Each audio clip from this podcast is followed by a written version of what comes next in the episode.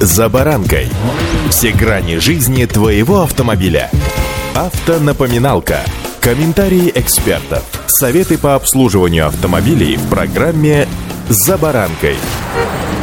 Цыплят по осени считают. Это выражение вы слышали наверняка. В жизни автомобильной считают новые модели. Ну уж так получилось, что финал лета и начало осени оказались богатыми на новинки. С вами «За баранкой» Александр Карпов. Здравствуйте. Автоновинки.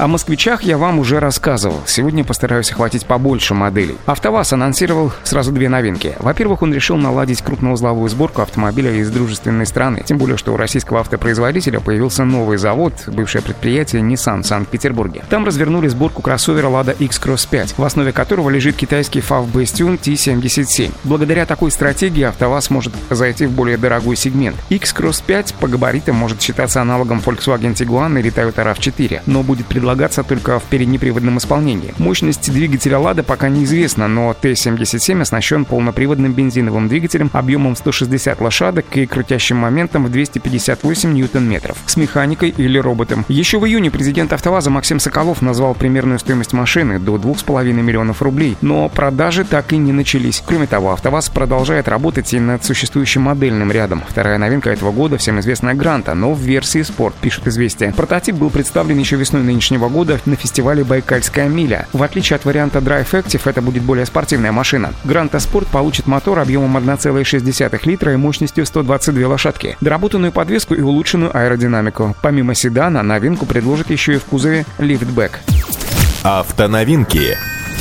Российский мотор «Инвест» запустил очередные новинки под собственным брендом Evolut. В сентябре на Липецком заводе начнется производство среднеразмерного электрического кроссовера iSky с большой батареей и емкостью 85,9 кВт-час, обеспечивающий запас хода приблизительно на 511 км. Затем настанет черед более мощного и дорогого кроссовера Evolut iJet и минивэна i1. Больше всего новинок представит Калининградский завод, который сотрудничает сразу с несколькими китайскими брендами KAI, SVM и Bike. Седан KAI E5 дополнят два кроссовера X3 и X3 Pro. Оба построены на базе Cherry Tiggo 4 и отличаются дизайном и оснащением. Обычный X3 предлагается с атмосферным двигателем в 1,5 литра и мощностью в 116 лошадиных сил с механикой или вариатором. Отличие версии Pro — это улучшенная отделка салона и более мощный турбомотор 147 лошадиных сил в паре с роботом. Еще одна новинка от Kai — это более крупный кроссовер X7 Kunlun, технически повторяющий Cherry Tiggo 8, но со своим самобытным дизайном. Бренд SVM представлен двумя разными с виду кроссоверами G01 и G01F. В отличие от Каи, у них один и тот же мотор, полтора литра, мощностью 138 лошадок, с семиступенчатым преселективным роботом. Третья модель итало-китайской марки — это более крупный кроссовер G05 Pro.